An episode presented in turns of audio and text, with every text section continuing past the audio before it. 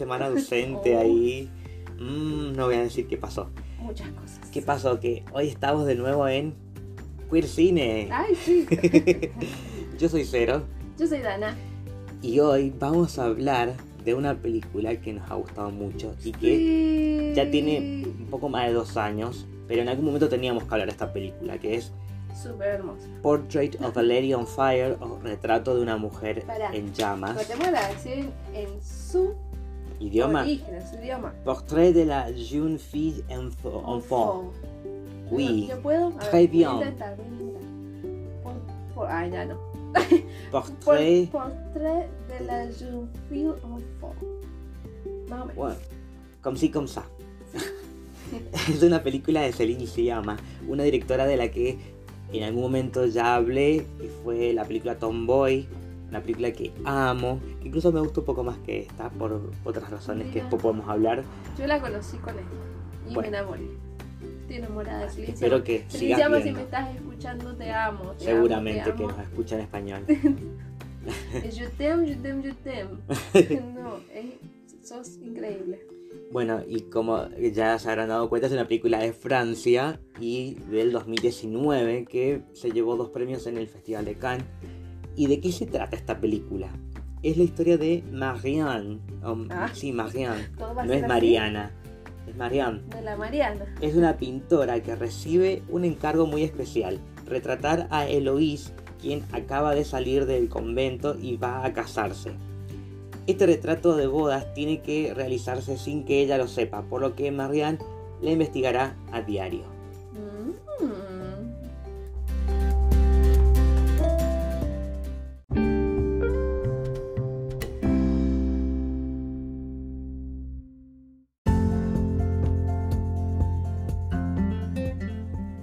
Para que esta sección quede como las de siempre, ahora sí, Ahora, ahora sí. sí vamos a hablar. Hoy sí. Hoy sí, Hoy sí. Silvana Suárez. Vamos a hablar ahora con spoilers. Por si no viste la película, que quiero creer que ya mucha gente la vio. Pero si no, van a verla ahora, porque ahora vamos a empezar a hablar con spoilers. De todas formas, con todo lo que vamos a decir, la película aún vale la pena que la veas, por más que escuches este podcast, porque hay muchas cosas que no las vamos a poder traducir en nuestras palabras, porque cortos, es- sí. son planos y encuadres y actuaciones y fotografía y un montón de cosas que tiene la película que por más que sepas lo que va a pasar o cómo termina, la vas a disfrutar igual. Yo la voy a volver a ver. Olvídate. Sí, yo lo haría, es lo que me sucede con el cine de Celine. Em, ya dije que la otra película que vi de ella es Tomboy. Voy a, voy a tratar de explorar sus otras películas porque además su primer película, su ópera prima, que fue Water Lilies, bueno, lo digo en inglés, en inglés porque bueno, es más fácil encontrarlo. Sí. Em, también es LGBT. Casi todas sus películas lo son. Mm. Bueno, Tomboy, que vos dijiste Sí. ya. Y tiene otro que se llama Girlhood. Que tengo La voy a más ganas de ver. La voy a buscar, vamos a, a- vamos a seguir explorando a Celine en este podcast. Pero en el caso de hoy, vamos a hablar de. Silencio. Portrait de la jeune Gilles de Paul. Claro, claro, de eso. De eso. Uy, ¿qué pasó? Un pollito. ¡No! Estaba tratando de. de ¿Qué pasará? Bueno, a ver. ¿Cómo empezamos? Yo sé que hay muchísima, muchísima gente que habló de esta película a un punto en el que presentaban como cierto compromiso diciendo, wow, acabo de ver un peliculón, lo mejor que vi en el 2019.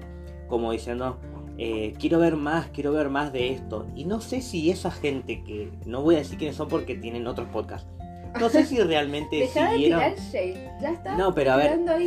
no, lo digo como, como sucede en el pink, wa- pink washing en el mes de Mm. junio, que, que hablan de mucho compromiso y el resto del año y el resto de lo que van a hacer, ¿hay compromiso o no hay compromiso? Se siente, porque- se siente el, el cansancio. El hartazgo. Entonces no me parece que tengas que alabar tanto una película cuando después no lo vas a sostener. Y ahí veo yo las comparaciones cuando entiendo de que, bueno, no te culpo, que tal vez esta sea la primera película LGBT que veas. porque la película fue a renombre, pasó por festivales, estaba a punto de ser la película que iba a competir por los Oscars, pero le ganó Los Miserables, que no es la que ustedes creen basada en, en la obra de Víctor Hugo, sino otra que tiene exactamente el mismo nombre, Les Miserables, eh, que es francesa, obviamente. Entonces no quedó seleccionada. Pero el Festival de Cannes ganó el premio a Mejor Guión Original y em, el premio que se le da a la, película queer de, esa edición, con dos premios bastante interesantes. Em, entonces fue, fue dando vueltas por muchos lados, ya iba siendo reconocida. Creo, si no me equivoco, que tuvo estreno en salas cuando se reabrieron los cines eh, después de la pandemia. La pandemia que todavía está, pero, pero con las restricciones que se fueron liberando, se reabrieron las salas y esta fue una de las películas que aprovecharon para pasar porque no habían estrenos. No fue el caso de nosotros, que acá en Mendoza no pasó, pero creo que hay algunas ciudades que sí, y fue una manera también de seguir compartiendo con esta película que de otra forma tal vez no hubiera llegado nunca porque cada cine francés de manera comercial casi nunca llega. Puede que venga por, por festivales, por uh, salas de cine arte, pero a nivel comercial, cine francés, olvídate. No me mires así, pareciera que estás calladita. Estoy escuchándote, estoy escuchando. Y continúo con que, además, lo que más me da paja con todo esto es que es una película, más allá de lo que de contenido LGBT que tenga, es una película 99% protagonizada por mujeres, dirigida por una mujer. Hay un solo chabón que habla y después tenemos a unos extras con habilidades que, son están los, de espalda. Que, los que están eh, en el comienzo, cuando están nadando, que a ella se le cae el, cuadro. Eh, ahí hay un par de tipejos. Todo lo demás, mujeres. Es, es increíble. Me encanta. Bueno, eso es lo que me da paja, que, que se desaproveche una obra maestra como esta. Y que ojalá, ojalá que yo me esté equivocando y que eh, no solo con lo que haga Celine, sino con, con directoras y con este tipo de contenidos que se comprometan a ver cosas diferentes, porque después se ve que se olvidan y chau, chau Celine, chau Bon Joon-ho, no vas a ver más cine coreano, no vas a ver más Celine, eh, Celine no vas a ver más películas lésbicas. Eh, si querés variar, variá y metete de lleno. Y esto te puede ser una puerta que no solamente te haya abierto Carol, con, eh, bueno, mm. dirigida por un hombre, igual Todd Haynes, eh, pero hay mucha comparación y también comparación con la vida de él, como siempre, pero también dirigida por un hombre, y que acá hay una gran diferencia también del compromiso con los personajes, además que la otra es una adaptación, del compromiso con los personajes de, eh, del cuidado y del desarrollo que tienen, a diferencia de la otra que es como más de cuerpos y tragedias. Acá es otro, otro lado. Es como... Y posiblemente porque detrás de, de, todo hay, detrás de todo solo hay una mujer. Claro, que es el En este caso sí, sí. en este caso es así, porque em, esa... No, es que no solo la sinceridad, es, es el ser genuino, mm. genuinas en este caso. Eh, de que la historia que vaya a contar va a ser totalmente sincera y no tenés que trabajar eh, una perspectiva de género. Ya la habitas por, por el hecho de que ya te han pasado un montón de situaciones de las que muchas veces hay chabones que quieran escribir sobre mujeres y hoy mínimo vas a tener que hacerte un cursito, un workshop, lo que sea, sobre género y sobre perspectiva de género para poder abordar, abordar una temática de este tipo. Y en este caso, Celine, es, o sea, es su película, escuché las entrevistas y es exactamente lo que vimos. Además que Celine es lesbiana, ella es de la comunidad y hay mucho de su historia. Hay mucho de su historia en esta película. Mm, quiero saber. Hay, hay teorías, pero ¿qué pasa con eh, la, el personaje de Mariam?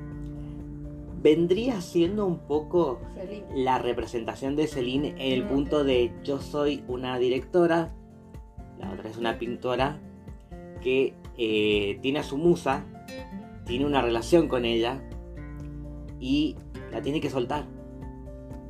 Esto le pasa a Marianne y esto le pasó a Celine. Porque Mm, la actriz que interpreta a Eloise, que se llama Adele Gemel, sí. era su novia. No, no me puedes decir eso. Ellas, el Water Lilies, la película del 2008, está protagonizada por Adele. Ahí se conocieron, empezaron a salir, tuvieron una relación de 10 años. No. Y en el 2018, creo que fue más o menos el 2018, que Celine tenía 28. ¿Te suena ese número, 28? ¿No? No, no. Bueno. Fue cuando cortaron y cuando empezó a soltar lo que terminó siendo una relación en buenos términos la, la separación porque ahora eh, dirigiendo esta película a tu ex y que representa el personaje Es que, tuviste que soltar en la vida real. Todo resignifica la relación, resignifica lo que. Y involucrándome yo, que tengo unas ganas de involucrarme, es como. Resignifica lo- cómo lo veo ahora y cómo lo van a ver ustedes. Porque esto le da una vueltita de tuerca de todo lo que ha querido contar eh, Celine en esta historia. Porque una de las historias que se cuentan, que es sumamente importante, es romper con el concepto de musa y artista. Como la musa como algo pasivo, está ahí solo para ser retratado, casi inerte, casi sin vida. Sí, Te, te devuelve algo, por algo vos es tu musa, no es, algo- no es tan pasivo. Por, por algo te afecta tanto para que vos, para que sea tu musa.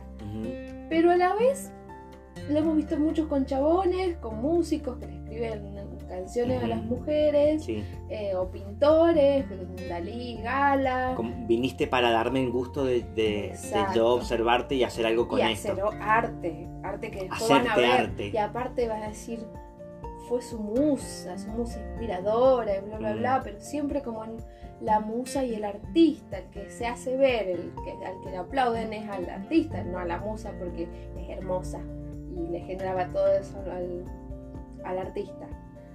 Y en este caso rompe con eso porque Eloís no es una mera persona para mirar y retratar. Ella dice, le, está, le dice a Marianne, estamos en el mismo lugar. Si vos me estás mirando a mí, ¿a quién estoy mirando yo? Mm, Esto no, es no, no sos vos sola nomás. Sí. como, ay, no, te, no logro hacerte sonreír. ¿Quién sos vos?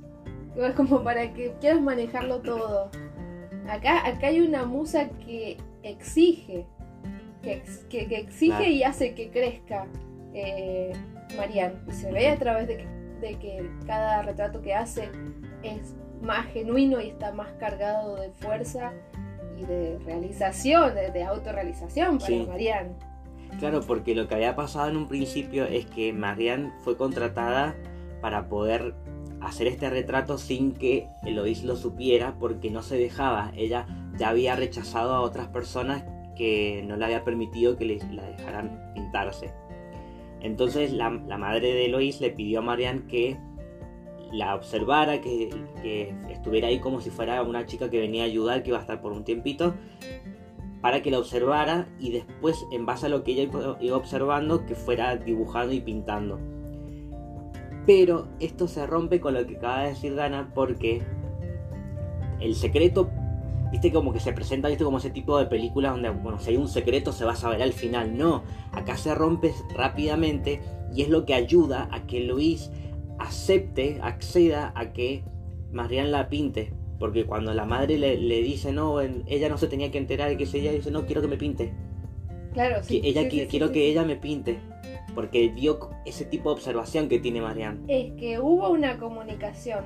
Eh, la mirada lo vas a escuchar en muchos lados. No sé si es algo que dijo Celine y lo agarraron, pero cualquier cosa que busqué en entrevista siempre la misma, la misma frase que es está muy buena y me gusta mucho como premisa, ¿Mm? que es la mirada como detonante del impulso amoroso.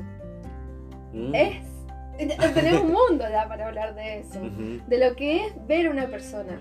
De la miro, la miro. Esa cosa de- casi obsesiva de la contemplación, Sí. que no sé si les ha pasado alguna vez, pero a mí sí. Que es como que la fascinación que te causa otra persona de que no, pola- no la puedes dejar de mirar. Porque es súper interesante, porque a lo mejor, no sé, es re estilosa y a lo mejor eh, tiene tatuajes o no sé. Tiene un no sé qué. Y bueno, ni hablar si todo su otro mundo interno también te llama la atención. Pero no puedo dejar de mirarlo y a la vez es como, no, tengo que dejar de mirarla así porque es raro esto, es re obsesivo y a la vez agresiva la mirada a veces, puede ser intrusiva. Y, y es increíble cuando, bueno, y es ahí cuando pasa, cuando algo sucede, cuando se chocan los planetas, que cuando la persona a la que vos estás mirando también te mira. Mm. Y rompes, ya, ya no es una obsesiva insoportable, sino que, bueno, nos estamos mirando, ya está. Claro, hay un equilibrio. Una igualdad. Bueno, a eso. Y a eso. Equidad. A eso va Celine.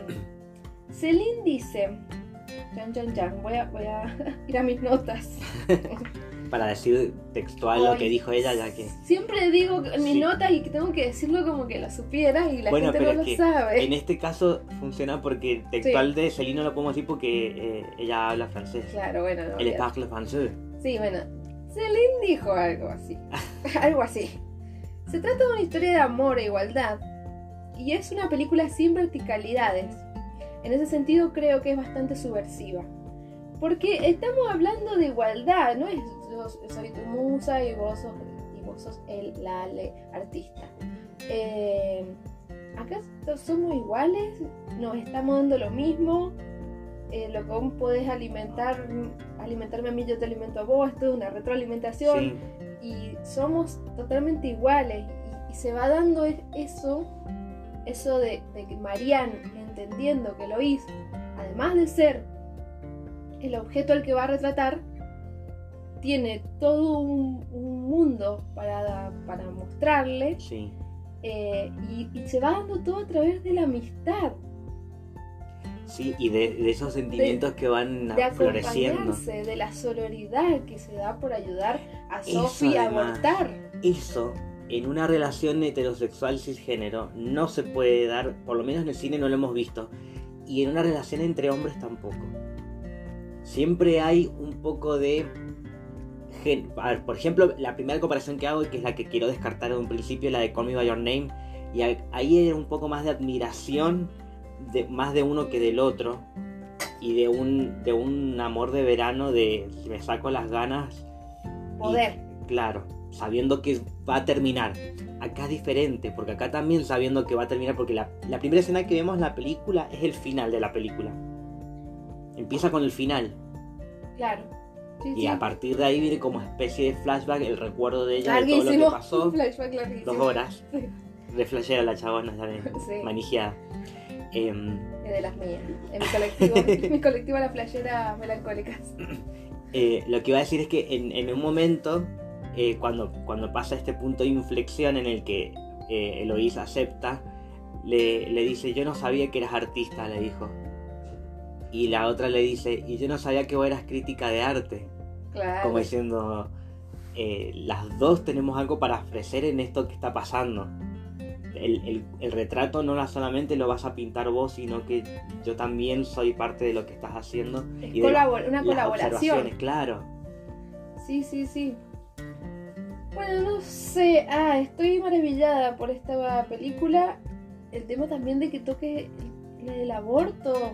Mm. ¡Qué cruda! ¡Qué cruda cuando, la está, cuando le está poniendo una pasta! Hay un menjunje al lado, tiene un bebé que le está tocando la manito. Es una escena muy fuerte que no mm. sé. No, me parece que tratar de analizarla es quitarles eh, su poder a la escena siento que no la puedo analizar. Es como, listo, es esto, esto es lo que te estoy mostrando. Sí, está abortando, no lo quiere tener, así que está bien, lo estoy analizando, basta, no lo voy a dejar de hacer. Que no puede porque ya tiene que trabajar.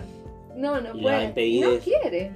Bueno, pero además porque, sí, además. Pero tengamos en cuenta que este no es el único eh, signo de la solidaridad que hay por parte de Mariani eh, y Eloís por Sophie sino también la relación que tienen con ella cuando la, madre, la condesa, se va, que se va por unos cinco días. ¡Ay, qué hermoso! Como esa dinámica de ella, de Sophie, que ella igual no tiene por qué decir nada, pero ella no lo va a decir porque ella está de acuerdo con lo que está pasando ahí y porque ella la están ayudando. En un momento está Sophie comiendo y las otras están cocinando, limpiando. Sí, sí, sí, sí, sí, sí, total. como... Nada, son amigas. Sí. Se fue, se fue la mamá, se fueron, se fue la jerarquía. Se fueron la jerarquía, se fue todo. Igual Sofía la está pasando mal, como no, que sí, se, obvio. se, permite, se permite, bueno, me estoy sintiendo mal y me están bancando, venga, listo, capaz que no, no lo voy a analizar tanto. Y, y se, se, permite eso, me, cuando la veo tan interesada en la historia que están contando de, del mito de Eurídice y Orfeo. Uh -huh. eh, ¿Cómo es, y, cómo pero es ¿y cómo? ¿Y por qué lo hizo? Y, y todo eso, y, y, se la ve reinteresada y, y era ella que, que, está limpiando la casa y todo eso, uh -huh. y en ese momento son amigas y están pasando un hermoso momento. y a riesgo de sonar biologicista, lo que pueda decir, me parece que la relación que tienen es por el hecho de que son mujeres siendo amigas en esta relación que tienen eh, la relación lésbica uh -huh. eh, que es tan diferente quizás a Call Me By Your Name o a cualquier relación con un chabón entre chabones, perdón. Uh -huh. Por eso te digo muy biologicista porque estamos hablando de hombres y mujeres, pero sí. bueno, estamos hablando del siglo XVIII, donde sí. el mundo te demandaba que las cosas fueran así. Y que ellas lo saben todo el tiempo. También. Porque no es como, bueno, vivimos en una cápsula del tiempo en el que sabemos que acá estamos en una isla donde no nos ven, donde no hay hombres. Pero entonces se que podemos... esconder para darse su primer Aún beso. así, claro, porque conocen el contexto en el que van a estar después, porque Marianne va por unos días ahí. Se terminó quedando un Sí. poquito más, pero no era como, bueno, vengo y me quedo para siempre porque me ofreciste un trabajo. No, era por un tiempito. Y esa historia les marcó para el resto de la vida de las dos. Yo lo que sentí de lo que sucede ahí porque viste que hay un, un prejuicio o un sí un prejuicio puede ser eh, de la expectativa LGBT desde el público de decir uy qué paja no terminan juntas Mm. que es lo que sucede mucho en el cine queer que es de o siempre las historias queer termina todo mal de que nunca pueden terminar juntas o que hay tragedia alguien muere o las matan acá en realidad yo creo que hay un poco más de responsabilidad de entender de que vos podés amar a alguien sin estar con esa persona porque lo que aprendieron las dos una de la otra es aprender a amar y ser y amar con libertad porque se amaban dejándose ser sin poseer a la otra persona entendiendo de que aunque quisieran no podrían y tampoco tenían la intención Y eso creo que también lo trae Eloís, que en un momento le dice, ah, ya me, me, me pudiste tener Mm, y ahora me reclamás que yo no sea valiente y me y delante de todos diga que no, que quiero estar con vos. Y Sí. me estás condenando. Eh, Fue raro ese, ese momento, pero lo que pude ver es que Eloís eh, es una persona con una cabeza súper abierta que la llevaba a unos lugares increíbles a Marianne, mentalmente, humanamente hablando. Porque cuando la otra empieza a sentir como, ahora ya cambiaron, ya cambió todo, ahora quiero que te quedes conmigo. Y la otra le dice, me vas a reclamar por no ser valiente en este momento. Claro. No sé, fue, tendré que analizarlo, pero lo único que puedo sentir es que sentía vida por todos lados. O sea, el- la, la personalidad de Eloís, eh, se- puedo, puedo imaginármela casi como que existe, existió. Existió, no es que Claro, sí, solo sí. una, una, o sea, como que casi que fuera eh, biográfica, tiene, realmente tiene vida y tiene decisiones y tiene complejidades. Eh, no es un, un mero personaje que queda ahí. Ujú. ¿entendés? A mí me enseñó cosas, me llevó a lugares que no pensaba. Eso, eso no lo hubiese pensado a lo mejor de que Claro. ahora que me tenés como el egoísmo de poseer cuando se trata del amor. Eso lo, lo Mm. sentí. Como, Sí, no, sí, obvio. wow. Algo que, que estaba diciendo recién y que me, me olvidé es de mm, lo de la página 28, el libro. Ah. 28 era la edad que tenía Era la edad, libro. por eso le puso 28 y después lo puso al final en el 28 de la página para como la conexión. Mm. Qué lindo. No, quiero que Imagínate, e- eso- esta película es como cerrar, esa ese, cerrar esa- esa- ese capítulo de, de su vida. quiero esa información de los chismes de, de la vida de, de, de Celine. perdón, voy a terminar la idea de lo que quería decir, que me parece que puede ser biologicista, pero me Sí. parece que las mujeres y las disidencias, porque las disidencias son las que se han permitido romper con eso, Mm, se permiten más el juego y más la diversión y esa relación con las artes y esa mm, pérdida, o sea, y no perder la- el, el niño interior, la niña interior en Ujú. este caso, de poder disfrutar de que alguien te esté leyendo y vos escucharla, o de mm, eh, bailar, o de cantar en un círculo, o de como las mujeres, de alguna forma, porque así les servía este sistema también, nos han puesto en lugares de son sensibles y les gusta cantar y bailar.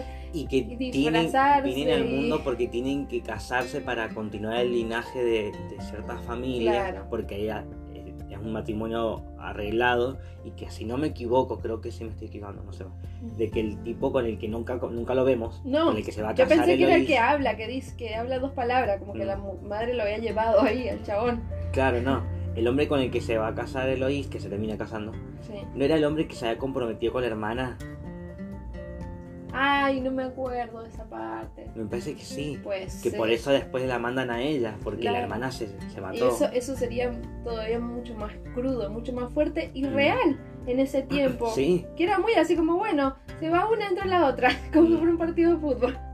Es que además se casa una y ya, y ya tiene que casarse la otra. Entonces, bueno, si este te- que está libre todavía.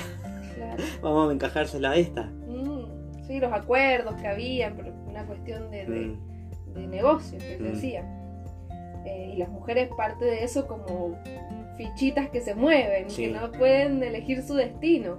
sí, Eh, entonces, pero yo creo que esa, eso que vemos, eso que es tan lindo que nos llega, que es como eso, esa semana de diversión y de libertad total, que lo mínimo que podían, que podían haber tenido.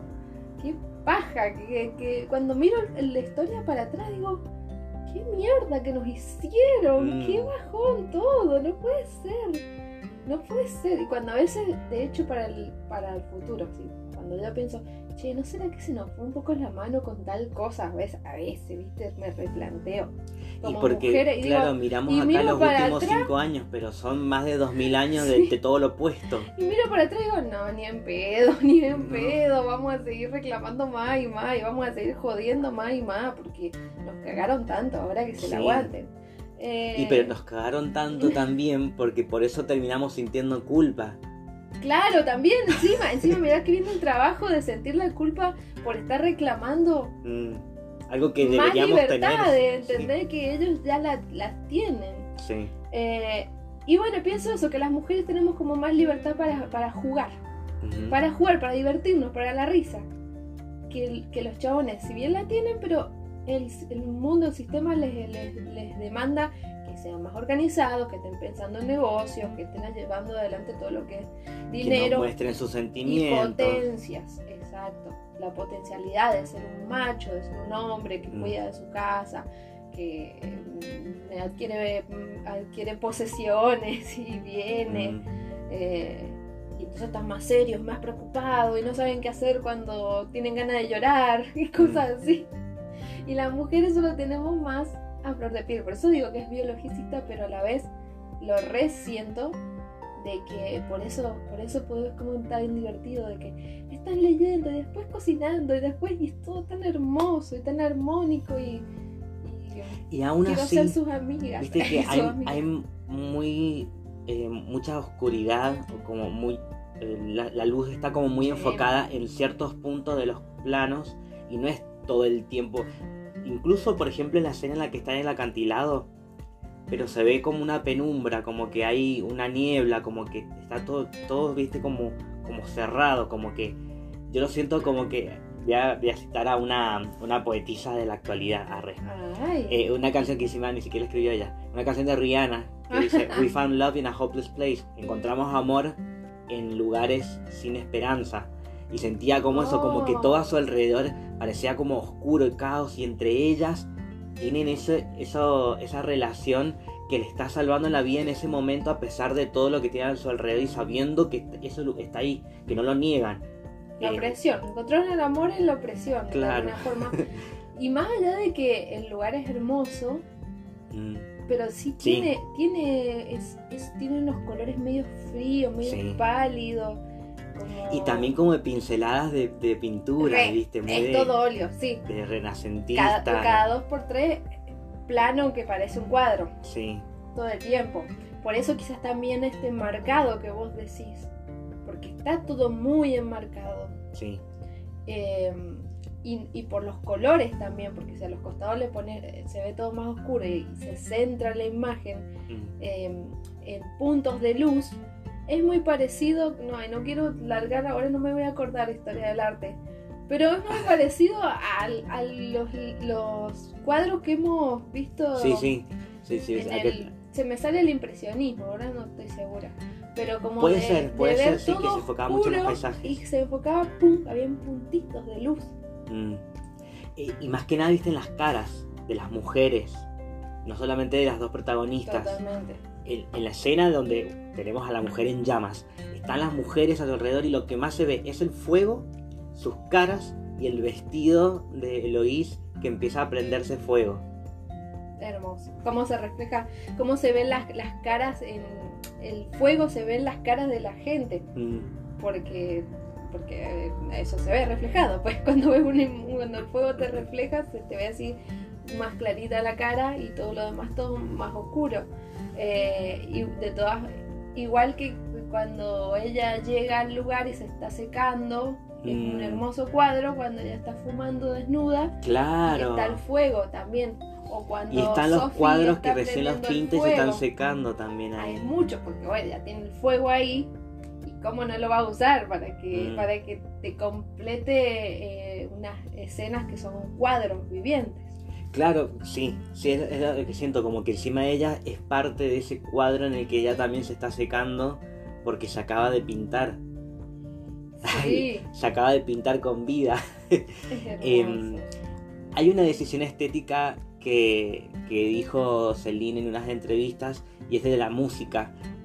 Hay un, un personaje más en esta película que es el sonido ambiente, que Mm, acompaña mucho a esos silencios, a esa, a esa corporalidad que tienen los personajes de interactuar, que se interpreta mucho mejor desde, el sonido y no tanto con alguna música que tal vez induce a, a interpretar o, o obligarte a interpretar ciertas cosas que acá no es como más teatral en cierto punto. Y que me parece que ayuda a esa estética visual que ya tenía generando como que la película es un cuadro que dura dos horas mirarlo ¿entendés? Sí, dos horas de un cuadro que uno contempla. claro Sí, exacto. y no sé si querés que hablemos ya del final Eh, ay, no sé, ¿cuánto estamos? Estamos en 30, ok. Em, solamente comentar. eh, mínimo, no, pero es que me voy, a, me voy a enroscar. Pero bueno, nada, que también habla que hay una, una artista detrás. eh, que se llama Elaine Delmaire. Así que bueno, para buscar más. O sea, hasta Pero la, pin- la que, quien pinta es una mujer. ah bien sí Eh, obvia- era obvio. De hecho, hasta me hubiese sido como un poco doloroso que dijera, no, hay un hombre detrás de Claro. la pintura. No, es una mujer. Eh, no bueno pero eso obviamente que también fue una decisión de Celine sí. obviamente Vamos, Celine. Em, contarte nada más del tema de que sigue, continúa esto que estamos desarrollando de la, de la musa y la artista. Eh, que se rompe porque acá hay igualdad, no, no hay Sí. alguien pasivo y activo, sino que es todo igual. Claro, de ni dominante ni, Ni ni sumiso. dominante ni sumiso, exacto.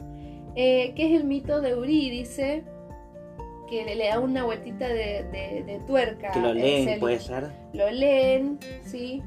Y la historia, eh, entre muchas otras cosas, lo voy a leer, lo voy a decir así como Un cuentito. muy por arriba. palabras. No, que ni siquiera como un cuento, espero que lo entiendan, espero que se entienda. Pero la cosa era que eh, Orfeo tenía que traer de vuelta del inframundo a Eurídice. Entonces le dicen que para llevársela no se tienen que mirar. Tienen que salir del lugar, de la mano, ponele, Ujú. pero sin mirarse. Y casi cuando están por salir, Orfeo se da vuelta y la mira. Y Eurídice desaparece. Mm, Entonces, lo que hablan ahí, lo que se debate es por qué se dio vuelta. Una de las opciones, que creo que la larga Marianne, es quizás no se estaba aguantando no verla y decide, eh, o sea, ma- re mal esto que hace Orfeo en todo caso y lo que piensa Marianne, si lo te pones a pensar, es muy Mm. dominante Marianne. Decide sacrificar todo por verla siendo que la está condenando Sí, Eurídice. o tal vez más porque la- impulsiva. porque la va- más impulsiva, sí, pero también dominante, porque Mm, decidiste vos todo, decidiste vos cuál va a ser mi destino, que yo ahora desaparezco porque te diste vuelta, porque no te aguantaste. Otra opción es, que creo que la larga Sophie, es em, quizás se dio vuelta porque para, para cerciorarse de que venía atrás y que no la había engañado Hades, el inframundo, que Ujú. la iba a desaparecer. Hades era Era como el diablo, digamos. diablo de, eso de lo- la que es mitología griega. Sí. Eh, y lo que propone Eloís, que esto es lo que propone Celine Ujú. a, a toda esta cuestión del mito de la musa y bla bla, es, ¿y si se dio vuelta porque Eurídice le dijo? Porque no lo sabemos. Y si le dijo, Es que si no volteate, se lo hubiera dicho. mm, como diciendo, Eu- Eurídice fue quien se forjó su propio destino de desaparecer. Porque ella le dijo a Orfeo que se diera vuelta. Claro. Y Orfeo simplemente se dio vuelta. No era que Orfeo decidió nada. Lo decidió Eloís. Eloís lo decidió, bueno, lo sí. decidió eh, Eurídice. Y lo decidió Y Celine. lo decidió Celine. Entonces le da esa vueltita de tuerca y nos deja enamorados. Todos. Todes. Sí, yo también. Es que, ¿sabes qué? Yo lo, viéndolo, eh, tampoco es que he visto todas las películas de Celine, esta es la segunda que veo. Pero trato de encontrar qué similitud hay porque Tomboy está ambientada en la época en la que fue hecha la película, que fue el 2011. Y esta no, esta está ambientada en dos siglos atrás, o, o tres. Dos, dos y medio. No sé. Sí. Em, Sí, lo he dicho. Y lo que veo de constancia en el cine de ella, que no es tanto lo estético, sino en la manera en la que su obra por completo termina teniendo una identidad propia de cómo ella, a través de eh, las distintas características que decide sumar a la película, termina siendo un todo.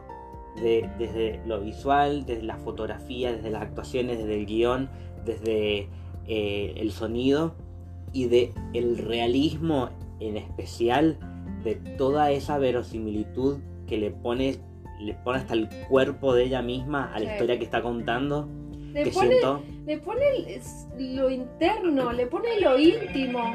Nos olvidamos de ponerlo el silencio a los Le teléfonos pone, yo no le pongo el silenciador. El silenciador era un arma. y en este momento sí lo es Sí, nos mató, nos mató. Em, le pone su intimidad, que es encima hasta trabajar con su ex. Es, es un montón lo que hizo, lo que nos dio. Se Bueno, entrega con eso, todo, imagínate todo que para lo que fuerte que debe haber sido para Celine esta escena final en la que es Oh, ella misma llorando al final sí. Eloís eh, pero debe haber sido no te digo el llanto pero sí el ter- la forma en que terminas de entender de que de cómo amar a una persona aun cuando no está en tu vida y de cómo eso pisó tan fuerte en tu historia que el resto de tu vida va a ser como un- una constelación alrededor de esto que te pasó y por más que ella ya tiene un hijo porque no sabe si es hombre o nena, una nena no, no lo vimos y tal vez Ajá, sí, hacer, verdad, hacer niñe tal vez hace un niñe Ajá, eh, y ya, obviamente que vemos que se casó porque no, no vino un repollo. Que terminó haciendo lo que, lo que la madre le, le había eh, impuesto. Pero ella ya no es la misma. Eloís es otra persona a partir de su historia con Marianne. Y Marianne observándola como diciendo... eh, es- vos también vos formaste parte de mi vida. Ella quería verla además. sí, Hace rato que la de- quería cruzar. La, ¿Cómo hay? Pucha, no me voy a acordar, pero dice algo como, como la vi por última. por una última primera vez, algo así dice. Cuando la, la ve en un cuadro. Y Claro. después cuenta, la vi por última vez, pero ya no me vio. Sí. Que es, es sumamente triste ver a alguien que no te está viendo. Pero a la vez, lo, lo interesante que, que hace eh, Celine, y en parte un poquito la revancha que tenemos, es que sí está pensando en, en ella. Sí Claro. está pensando en Marianne, más allá de que no les estén viendo. Que te hace decir, ay, que corra un poquito la cabeza y que se vean y que ese momento sea todo, no sé, que vayan al Mágico. baño y se den unos besitos. Y le sonríe. Sí, una cabeceada y se van unos- unos besitos. Por favor. Bueno, eso quería retomar yo de lo que observaba del cine de Celine, es de cómo ella retrata, mirá cómo te retruco, ella retrata en sus películas la belleza que podés encontrar en, en el dolor Mm, y de, la, de lo- la tragedia de lo que es vivir. Y lo hace como muy poético, muy literal, muy literario y literal a la vez. sí. Eh, y me- a mí me resulta tan atractivo desde el cine, que el cine te permita hacer esas cosas, eh, o por lo menos que hayan directores y directoras que, que- que logren provocarte eso, porque hay otros que no. Pero Celine conoce mucho de eso porque también ella en entrevistas ha dicho qué tipo de cine es el que ella le gusta referenciar o que le gusta ver y el que le gusta disfrutar. Y es obviamente que el cine de autor o como decirla, el, cine, el cine con autoría, para que sea con sin género. Eh, y acá se nota mucho. Yo quiero ver, ahora sí quiero ver todo lo que haga Sí, ella. me quiero casar. Quiero ser por lo menos, no sé. Quiero Quiero ser, que sea mi tutora. No sé. quiero ser tu nueva Sea mi tutora legal, es lo que decía, cualquier cosa.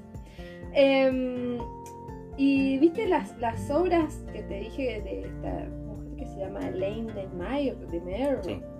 Merda. Em, Merda. ella dice que se inspira en las en artistas como Virginia Woolf o Silvia Plath. O sea, Ah, olvídate. Dice, em, donde la fragilidad y la fortaleza no son atributos que se repelen, sino que se complementan. Así que bueno, Mm. también un universo eh, interesantísimo el de la pintora. Imagínate que se juntaron con Celina a hablar y bueno. Y que sí, para ver, para, para algo que forma parte de la estética y de la narrativa de la película, tenía que haber alguien que tuviera un ojo que respetara lo que, lo que venía ya de- escrito desde el guion y necesitaba a alguien así, no a cualquiera, totalmente. por encargo. Y que y me parece como que es esto mismo, se han complementado. Y seguramente la actriz, que es su ex, es otra, otra persona que le dio una carga súper importante a la, a la película. Es quien de alguna forma a lo mejor, inclusive digo, desde, desde, desde lo que ha generado en la cabeza de Celine para escribir. ¿En la cabeza o en el corazón? En, su corazón, en su cuerpo y en sus venas. Eh, y bueno, ya para terminar, porque vamos a estar hablando mucho, la última escena. La última escena fue increíble para mí. A mí me gustó toda la película. La viví como una colegiala. Estaba muy emocionada, muy contenta. Cuando ellas Yo reían, sabía que te iba a gustar. cuando ellas reían, yo reía y así. Eh, El, momento de cuando cantan, como en un aquelarre Ay, sonoro, sí. es precioso, es increíble, es de una y potencia. casi parece de terror un es poco. un poco creepy, es, es tremendo, tremendo, tremendo. Em, bueno, cada frase, cada cosa la, la tengo anotada. me- va a ser, creo que una de las historias de cabecera. Eh, estoy atravesando como un, un momento así también de, de cuando uno está muy eh, fascinado por una persona y no sabe si eso es obsesión o qué mierda. Y esta, estas cosas así como que me vienen a reconfortar y abrazar y así como, bueno, eh, hay más gente como vos así intensa, así que tranquila, Sí. Hace arte con eso. Claro, eso, eso quería decir que, viste, cuando decís, ¿qué hago con todo este dolor y con todo esto que me está pasando? Canalizarlo de alguna forma, ya lo hemos hablado en algún Sí. momento, creo que en Supernova, eh, de, de que esto no es como una pérdida de tiempo que, que decís, hoy, para que si no voy a pasar el resto de mi vida con, con esta persona, entonces todo el tiempo que pasamos juntos fue, fue en vano. Y no, ese tiempo te podés aferrar no quedándote en el pasado, sino de transformándolo en algo que te sirva en el futuro. Porque esa persona no te pertenece en, eh, vida, pero sí te, te, pertenece en tu historia, en lo que formó parte ya de tu vida. Ya hay algo. Ya hay algo construido. Así no tengas su 50% del otro lado. Hay algo que está construido, que está se está construyendo en vos. Mm. Y bueno, mejor, mejor liberarlo de las artes que no sé, ser una loca obsesiva que no sé, ¿viste? Tenemos el caso de You, no sé si la viste pero, bueno, amo, esa serie. No, qué fuerte. es muy, es terrible, es terrible. Es muy loco a lo que te puede llevar el, el amor malentendido. Claro, eso. Exactamente. Es muy, muy jodido. Em, y bueno, a mí la última escena me pasó que no sé qué sentir con respecto a él. Le quiero dar todo, todo mi corazón porque me parece una obra de arte increíble, como en una escena demostrar lo que se va provocando. Y esa actriz, o sea, ahora mm. entiendo por qué Celine siente. Encima, imagínate para Celine grabar esa última escena con su ex, viéndola darlo todo eh, y romperte Pero es que esa debe haber sido la razón por la que le eligió, porque sabía que lo iba a poder hacer. Seguramente. Bueno, a mí me pasa mucho, que te lo comenté, que es esa sensación de que la belleza es tanta, es tanta, es tanta que no la puedes aguantar. Y la manera en la que tengo de expresar es, eso que me está explotando el pecho de tanta belleza, ya sea en una escena, un plano, una canción, un bizcochito. Un bizcochito. No, no, más que nada con la música me pasa y con las películas. Mm. Eh, que es llorar, es explotar en llanto, mm. porque, porque es tanto, tanta la belleza. Y me pasó eso. Yo en un momento también sentí como... Eh, eh, sentía lo que le estaba pasando a Eloís y era como, ay, se está acordando de lo que vivieron mm. y todo eso. Eh, como de la nostalgia del amor, del recordar, porque en un momento eh, Marianne le dice, no, no, no extrañes, no añores, recordá, como mm. que si bien recordar puede, la, melancolía puede ser jodida también porque te puede llevar a la depresión, eh, a veces está bueno ese enfoque de en vez de extraño, tal cosa, qué sé yo, el recordar la melancolía o solo recordar que volver a pasar por el corazón. es muy ñoño, pero es una hermosa frase y es verdad. Eso significa recordar, volver a pasar por el corazón. Mm. Recordis, sí, corazón. Menos mal que no estamos filmando porque está haciendo otro gesto en este momento, Ana. bueno, pero volver a pasar por el corazón, que es recordar. Y te va a hacer sentir mejor que solamente extrañar, extrañar, extrañar y mm. que te puede llevar a la depresión. Entonces, por un lado sentí eso y por otro lado eh, fue la belleza de la escena y la cuestión que exploté en llanto y bueno, terminó la película y yo seguí llorando y, amando, amando a Celine. Mira, yo te digo la verdad, amé hacer este podcast, este capítulo en particular. La disfruté mucho y me alegro que, haya, que te haya gustado la película. Sí, yo te amo porque vos me has llevado a esto, porque y que vos me des bolas con las cosas que a mí se me ocurren. Se, vienen cositas además. Ay, te amo, te amo. Eh. Nos amamos, oyente. ¿Quiénes son? Eh, ¿Hay alguien detrás del otro lado? ¿Quiénes, son? no, bueno, ahora cortemos. Em, ¿De qué vamos a hablar la próxima película? La Ay, terminamos. Próximo capítulo. No, sí. Eso es todo. ¿Qué más podemos decir? Bueno, nada. Vean esta película, por favor. Y contéstenos, nos interesa mucho saber qué piensan, qué pensaron, qué sintieron. Nos encantaría poder recibir esos mensajes en, en Instagram. Y también en Spotify. Y en Spotify, que hay que aprovechar que tenemos esa forma de comunicarnos, así que... Sí, además yo algo que no acostumbro a hacer en Instagram es de pedir porfa que nos pongan el like, o que en, Spotify nos den a la campanita para que se enteren cuando sale el próximo capítulo. Pero en, Instagram nos ayudan mucho de que pongan like, que comenten, que guarden la publicación, porque así nos, nos puede encontrar cada vez más gente que tal vez no sabe que necesita escuchar este o encontrar estos contenidos por lo menos no te digo que, Sí. que vea todo lo que hacemos pero que se cruce con los títulos de los que de los que hablamos en este podcast Y seguramente, si ponele que nos estás escuchando, estás pensando de, ay, esta película la vi con tal persona, o tal, a tal persona le gustaría, y le pasás el podcast.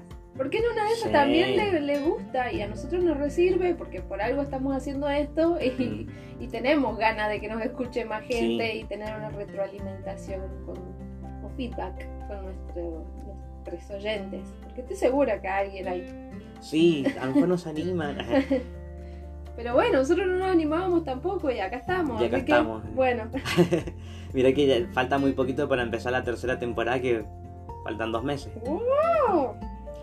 Bueno, la, la semana que viene, el próximo capítulo, vamos a hablar de una película que vendría siendo casi la opuesta a esta. casi, casi, casi. Sí. Pero es una película que yo quería en algún momento que habláramos porque hay que, hay que encontrar los altibajos. ¿viste? Y ahí vamos a ver qué, qué jugo podemos sacar de esa película. Porque el título de la película le- lo, lo ejemplifica todo. Y se llama Gerontofilia. Oh, Y es una película de Bruce LaBruce, que es un director que vamos a hablar también en el próximo capítulo. No digo más nada. qué fuerte. Nos encontramos entonces en el próximo episodio. Sí, querido. Por lo menos conmigo te encontrás. no te queda otra. Sí. Yo soy Cero Yo soy Dana. y esto fue Queer Cine. você